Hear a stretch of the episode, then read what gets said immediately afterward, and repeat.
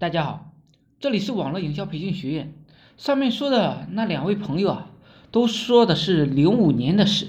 我正式开始创意站是零六年二月六日，春节期间开的。因为我突然觉得卖项目啊，原来这么赚钱啊！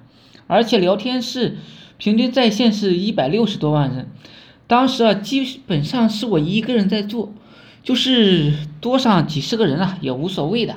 于是我决定再卖几份，因为一份一万元嘛，来钱很快。于是啊，我打出的概念就是保底，因为这个绝对有冲击力。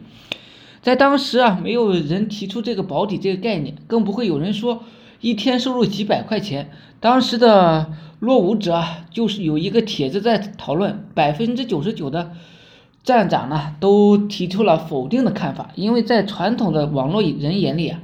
不可能让一个新人一天做到呢三百块钱每天。为了增加呢信任度，于是我就不断的写出自己的一些对实实业的一些看法，目的啊就是让别人对我有一个全面的了解，而且还专门去开了一个贴吧，同时还找人去写了几篇讨论的帖子，有正面的，还有反面的，这样呢就可以让人觉得这个有很大的争议。那么呢，就会激发人们对他的研究的欲望，因为一万块钱呢，对于绝大多数人来说啊，都是一个很高的门槛。但是聊天室里边的人群，多数呢都是有钱人，在我们的传统观念里啊，认为聊天室里的人呢都是小孩儿。其实小孩儿现在呢也很少有去聊天室的，只有过了三十五岁的人呢才会喜欢去聊天室。所以当时啊，决定到山东考察。的有三个人，一个是江西的，一个是四川的，一个是甘肃的，每个人呢都交了一万块，然后学会了就离开了。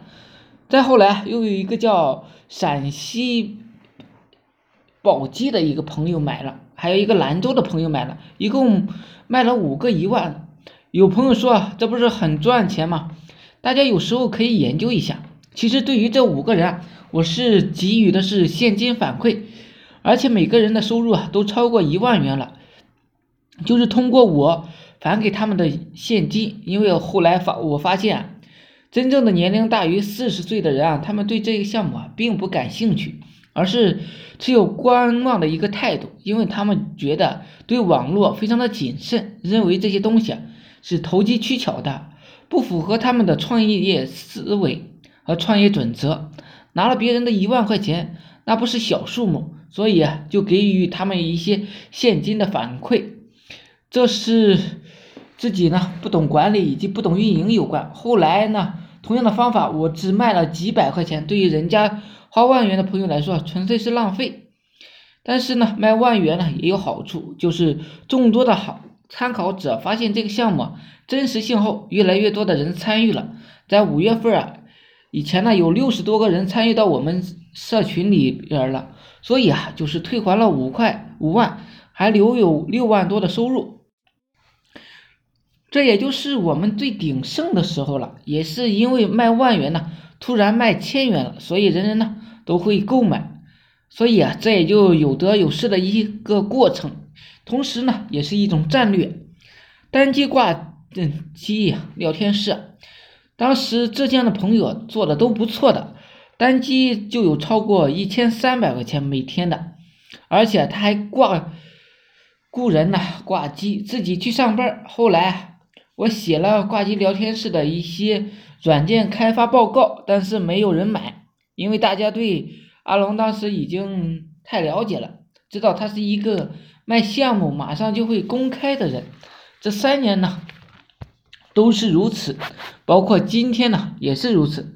就如同竞价教程也是如此，所以啊，他们都会选择等待，而不会选择去投资。这个时候啊，只有一个人选择了投资，不过还是赊账五千块钱买走了那份开发报告。不过赊账的时间有点长了，到现在呢还没有还给我。